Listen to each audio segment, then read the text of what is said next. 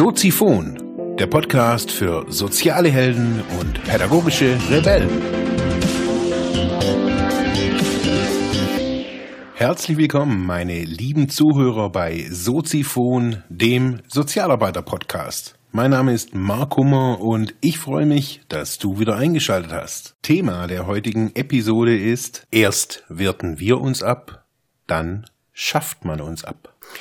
Ja, meine lieben Zuhörerinnen und Zuhörer, ein heißes Thema kommt auf uns zu. Erst werten wir uns ab, dann schafft man uns ab. Dieser Titel kam mir neulich in einer, als ich so eine Diskussion beobachtet habe in, äh, auf Facebook. Es ging um mal wieder so der, ja, das Dauerbrenner-Thema bei den sozialen, bei der sozialen Arbeit, die Anerkennung der sozialen Arbeit und ja, dass es ja gesellschaftlich immer noch nicht anerkannt ist und und und und und und.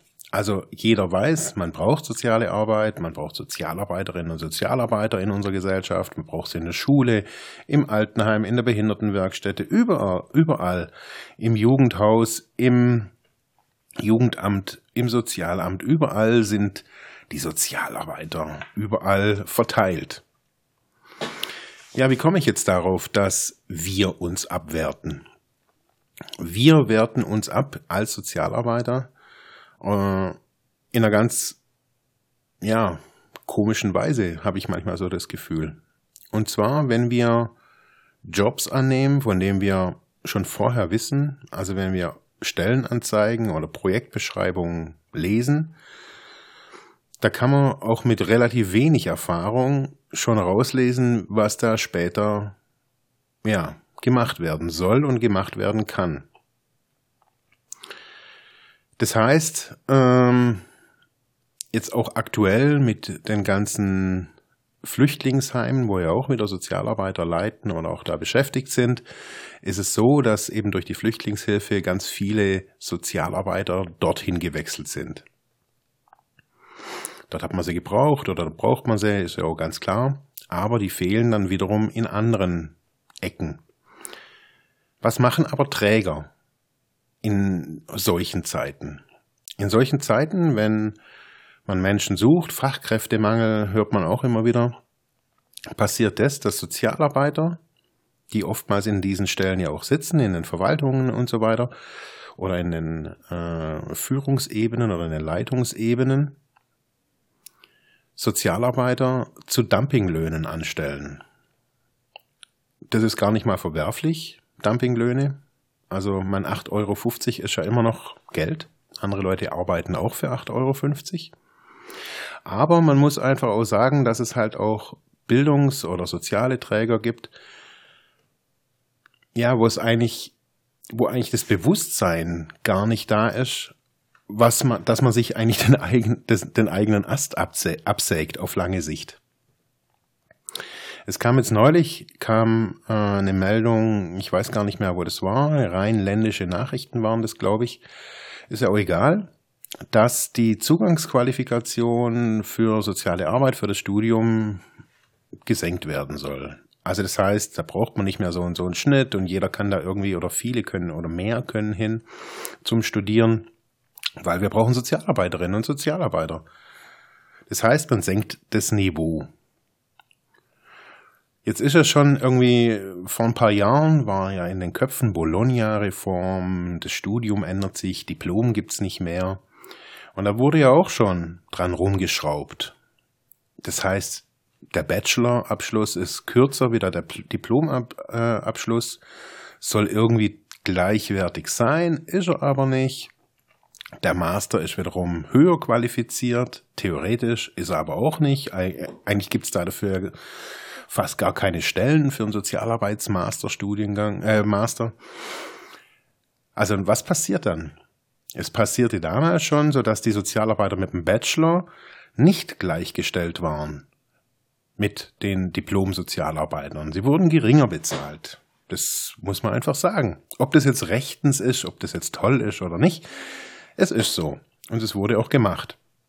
Genauso wie soziale Einrichtungen immer wieder rufen, uh, wir brauchen Leute mit einem Master, mit einem MBA oder sonst irgendwas. Und wenn dann die Leute fertig sind, gibt's gibt's trotzdem keine Stellen, weil sie zu teuer sind. Ja, aber wieso werten wir uns ab? Wir werten uns ab, indem wir solche Stellen annehmen. Ganz einfach. Wenn ich hier eine Stelle ausgeschrieben sehe und da steht halt drauf irgendwie, keine Ahnung, 18 Euro Stundenlohn. Und ich habe einen akademischen Abschluss. Und ich nehme diesen an, dann mache ich das vielleicht erstmal, ja, weil es halt irgendwie auch ein bisschen Geld bringt. Wenn man aber ein bisschen rechnet und auch überlegt, was hat es auch für nachhaltige Wirkung, wenn Menschen solche Jobs annehmen, ja, dann kommt man relativ schnell dazu, dass man aus berufsethischen oder auch aus, na, aus Nachhaltigkeitsgründen so einen Job gar nicht annehmen darf eigentlich. Egal wie man gerade selber persönlich aufgestellt ist. Weil indem wir diese Jobs annehmen, unterstützen wir weiterhin dieses System und werten uns permanent auch weiter ab. Es ist ja schon so, wie gerade eben angesprochen, dass der Bachelor mittlerweile ist er ja anerkannt und ist ja alles, äh, alles toll und yeah. Wir sind jetzt auch irgendwie alle Sozialarbeiter, ob Diplom oder nicht Diplom, aber wenn wir anfangen, zu Dumpinglöhnen zu arbeiten, und das machen, das erlebe ich hier in der Region, sehr viele, die wirklich für ein Apfel und ein Ei hier Jobs annehmen. Ich habe das von einem der größten sozialen Träger hier mal mit selber miterlebt, mit drei Studi äh, zwei Studienkollegen, die gleichzeitig auch da als Honorarkraft beschäftigt waren. Und ja, wir haben da einen guten Job gemacht, alles war toll, da gab es eine Mitarbeiterversammlung, alles hat sich geändert, die Einrichtung hat Schiss gekriegt, ähm, das bezüglich Scheinselbstständigkeit und wollte dann alle anstellen. Das hat sich auf den ersten Ding erstmal ganz gut angehört, aber wenn man sich das durchgerechnet hat, hat man auf fast 70 Prozent des Lohns verzichtet. 70 Prozent. Das heißt, das, was vorher galt, und das war auch schon innerhalb dieser drei Jahre. Da gab es weder irgendwie eine Lohnverhandlung noch sonst irgendwas. Das war ein Fixpreis, fixer Stundensatz. da wurde auch nicht verhandelt. Und dann sollte das alles umgemünzt werden. Alle, die da, egal wie lange sie waren, wurden eingestellt auf Erzieherbasis Stufe 1. Wenn man sich das hochgerechnet hat, also für mich war das so, ich habe da im Monat zu diesem Zeitpunkt so zwischen 2 und 2700 Euro brutto verdient. Danach, wenn ich das unterschrieben hätte, hätte ich genau, ich glaube, 400 äh, und ein paar zerquetschte. Also ein Minijob auf Anstellung gehabt. Und das Schlimme fand ich so, damals schon, das war, ist schon ein paar Jahre her, mitzuerleben, dass die Menschen unterschreiben. Aus Angst, keinen Job mehr zu haben, aus Angst oder aus Bequemlichkeit heraus. Das heißt, die Menschen haben auf quasi alles verzichtet. Auf ihre eigene Reputation haben sie verzichtet. Und da sage ich mal, wenn, wenn man das dann mitkriegt, also wenn jemand vorher 2500 Euro verdient und dann für den gleichen Job macht, den gleichen Job nachher, sagen wir, rechnen wir es hoch, 600 kriegt. Brutto, da hat er natürlich weniger Abzüge, klar. Aber da kann man sich ausrechnen, was die Motivation wo die Motivation steht bei den, bei den Menschen. Das heißt, die werden qualitativ, meines Erachtens, auch nicht unbedingt die Wahnsinnsarbeit verrichten. Logisch. Man, wenn nicht, wer nicht richtig bezahlt wird, leistet auch keine richtige Arbeit. Ganz klar, man, da braucht man bloß mal ins große Betriebswirtschaftshandbuch gucken, wenn man das irgendwo findet. Ja, das heißt, wir werten uns schon selber ab, indem wir diese Jobs annehmen. Jetzt, wo ist die Grenze? 12 Euro, 8,50 Euro, 17 Euro, 23 Euro, 30 Euro und, und, und, und, und, und, und. Man muss sich das durchrechnen und das liegt auch immer so ein bisschen daran, hm, kann ich das noch vertreten? Kann ich das mit meiner Profession und mit dem, was ich studiert habe, auch vertreten? Man sollte sich nicht unbedingt mit einem Maschinenbauingenieur vergleichen oder mit einem Luft- und Raumfahrtingenieur, der halt wahrscheinlich das 20-fache verdient. Aber man sollte das nicht aus, aus dem Blick verlieren, solche Summen von Berufseinsteigern, die 60, 70.000 kriegen, 50.000 und ein Sozialarbeiter halt froh sein muss, wenn er ja 23.000 irgendwie im Jahr kriegt, brutto. Und sich da dafür irgendwie psychisch und äh, körperlich echt manchmal ein abrackert.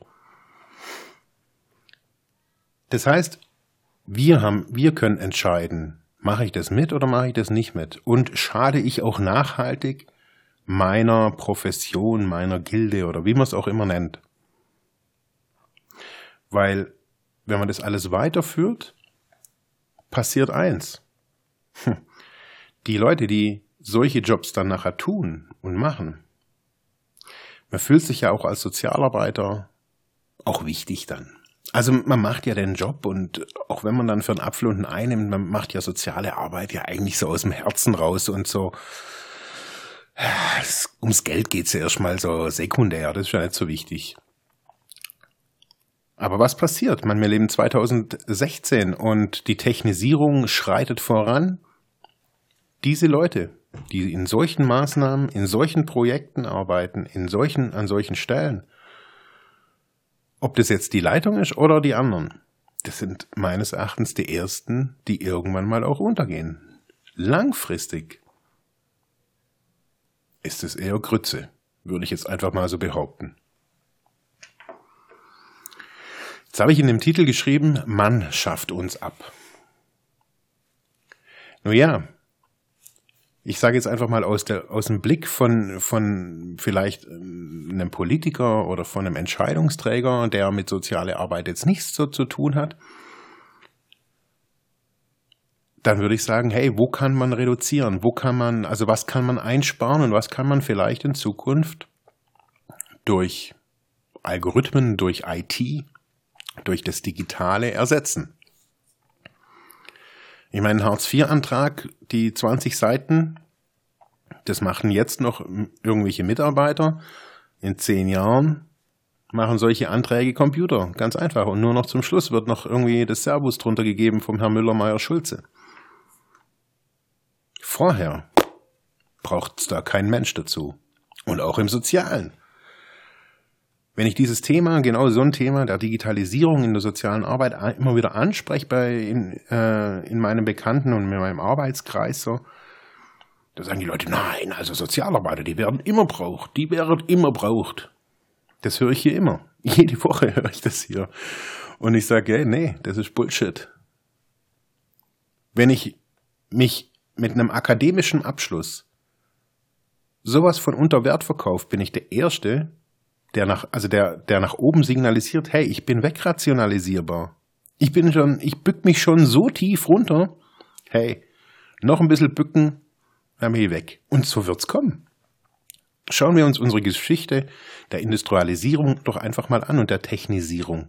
Was wird wegrationalisiert? Billigjobs und, und, und, und, und. Die Massendinger. Das, was Computer heute tun, haben vor 20, vor 20 30 Jahren Leute gemacht. Das rausgerechnet und bum, bum, bum, bum, bum, bum. Da gab es noch keine Computer. Das haben Menschen gemacht. Heutzutage braucht es kein, man, in ein paar Jahren braucht nicht mal mehr Menschen zum Autofahren. Ganz ehrlich. Was braucht es denn dann noch einen Sozialarbeiter? Und am besten noch einen, der nicht gerade irgendwie die mega Motivation hat. Hey, ciao. Ciao, kauf mir lieber einen fetten PC oder einen fetten, ein fettes IT-System dazu. Der macht es schneller, besser, smarter. Ein großer Schlag gegen, um es mal kurz, um mal kurz irgendwie von, vom Pfad abzuweichen, ein großer Schlag gegen einen äh, pädophilen Ring oder gegen Pädophile ist durch ein ganz spannendes Ding entstanden. Und zwar haben sich Menschenrechtsorganisationen und die IT-Branche zusammengesetzt und haben ein Computermodell entworfen von einem asiatisch aussehenden Computermodell. Also ein ja, Real-Life-Modell quasi. Die haben das so gut generiert. Diese, diese Person, das ist dann quasi, also diese Figur, die Asiatin nennen wir es jetzt mal, die, die Computer-Asiatin, gibt sich aus als zehnjähriges, elfjähriges Mädchen. Äh, das ist dann irgendwie als Cam-Chat irgendwie deklariert und das sieht dann auch so aus, als wäre es eine Cam und als würde sie sich bewegen. Die reagiert intuitiv auch auf die ganzen Anfragen, die im Chat kommen.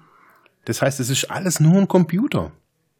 Und nur, dass die Leute, seit es diese, diese Person gibt, die gibt es in verschiedenen Varianten auch, werden die Leute quasi da auch dingfest oder können die Leute dingfest gemacht werden, ohne dass Kinder leiden. Das heißt schon vorher. Die schreiben sie an, die zieh dich aus und bla bla bla bla bla bla bla. Gibt es einen guten Bericht? Habe ich neulich erst gesehen. Fand ich echt spannend.